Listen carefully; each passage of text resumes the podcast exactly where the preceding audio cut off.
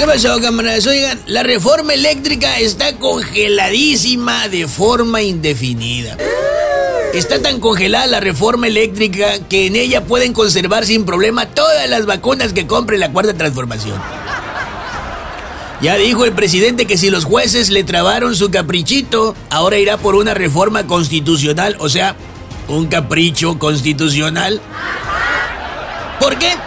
Pues como dicen los alegres.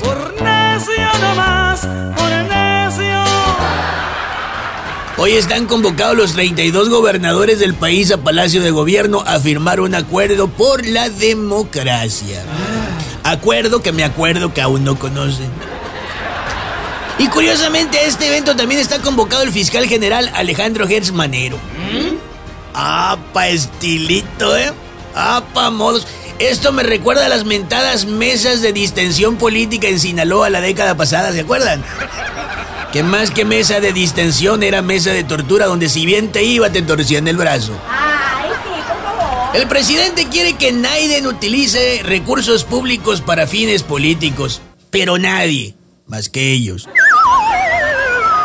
Fíjate, yo no le entendía muy bien a qué jugaban las fuerzas políticas para este proceso 2021 hasta hace un par de días.